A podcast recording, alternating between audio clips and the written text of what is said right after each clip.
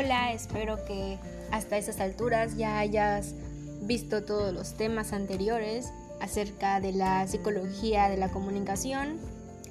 Espero que haya sido de tu agrado y lo hayas disfrutado hasta el momento y te haya servido, claro, en algún punto importante en tu vida o si buscabas alguna información. Eh, pues estos temas que ya vimos es la fusión de estas dos ciencias, lo que es la psicología y la comunicación y cómo es que influyen en nosotros como humanos que somos, porque estamos siempre en contacto, siempre comunicamos algo, ya sea, aunque no estemos hablando, el silencio también comunica algo, entonces siempre estamos comunicando. Los temas vistos como la psicología del color, la psicología de las masas, todos estos temas que vimos son de muy, mucha importancia. Eh, la psicología del color es uno de los temas favoritos míos porque ¿cómo, es que cómo hacemos que los colores opten un significado. Como humanos tenemos códigos, estos códigos culturales que otorgamos símbolos y significados a cada color. Si vemos un color, por ejemplo, verde, para mí el verde lo asocio con la naturaleza. El amarillo es uno de los colores favoritos y este lo, lo asocio con la, con la alegría.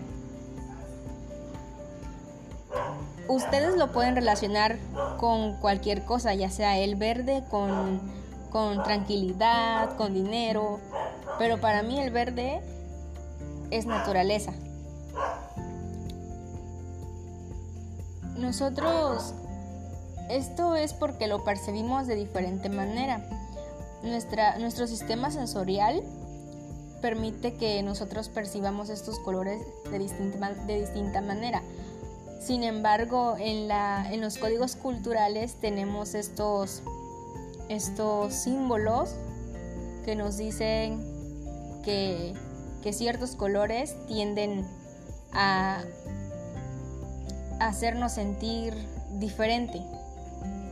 Por ejemplo, como hablamos del verde, el verde se asocia con, con el tema de la salud, con el dinero, dicen algunos y el amarillo con el optimismo, ser espontáneo, incluso que un cierto tipo de amarillo hace llorar a los bebés. Y es cierto también que pues el color influye mucho en, en, en las empresas o negocios. Eso es muy importante en la publicidad porque con base a la psicología del color podemos atraer a los clientes para que nuestro, nuestro negocio o empresa eh, prospere y así atraiga más clientes con, con, estos colores que utilizamos. Por ejemplo, el rojo, si es un, un restaurante, el rojo o el amarillo los va a atraer. Por ejemplo, tenemos estos estas tiendas como son el Oxxo que tienen esos colores rojo y amarillo por lo mismo que estos colores llaman la, llaman la atención del cliente.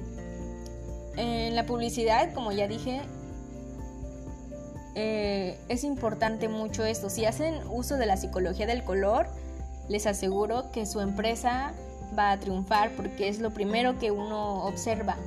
El color llama la atención, aparte del eslogan, el mensaje que van a transmitir y todo lo demás.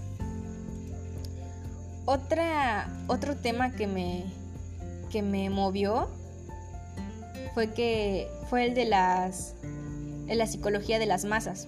Ese tema es muy importante porque nos dice, habla mucho, ¿no? Habla sobre cómo nosotros nos dejamos influenciar por los medios de comunicación. Y estos nos venden noticias sin que nos demos cuenta de lo que son en realidad. Es decir, estos medios utilizan sus estrategias que ponen en, ya sea en los periódicos, en los periódicos digitales, donde tenga más concentración de gente. Y pues nosotros como no tenemos esa cultura de investigar si esa nota es cierta o no, pues les creemos y caemos en su juego.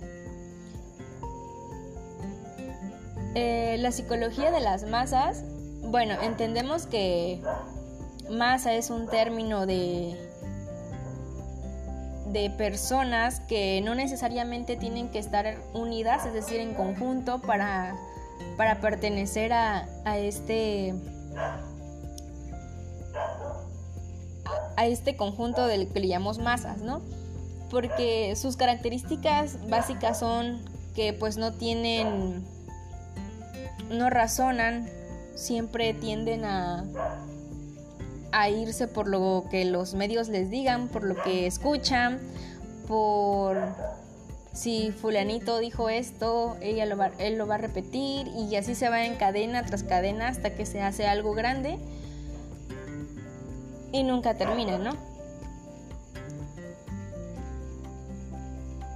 Entonces, pues básicamente eso es las masas. Em, pues sí, como ya dije, estos temas son de gran importancia.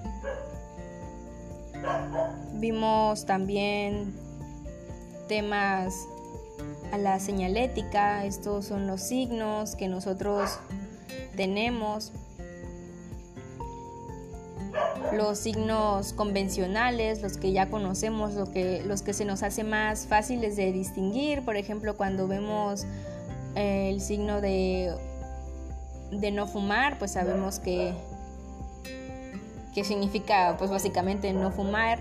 las señales de evacuación cuando estamos en un hospital, en una tienda departamental, nunca deben de nunca deben de dejar de existir en estos en estas tiendas por si pasa algún percance. También tenemos estas señales de cómo afrontar un, sismo y todas estas, estas señales que, que pues tienen un signo tienen un signo para cada una y que no y que no las debemos de confundir por ejemplo cuando vamos al baño tenemos este esta ese signo convencional que es de una mujer y un hombre, donde difícilmente nos podemos llegar a confundir. Y pues nada, sería todo de mi parte. Espero que les haya servido este, estos temas como a mí. Y pues muchas gracias.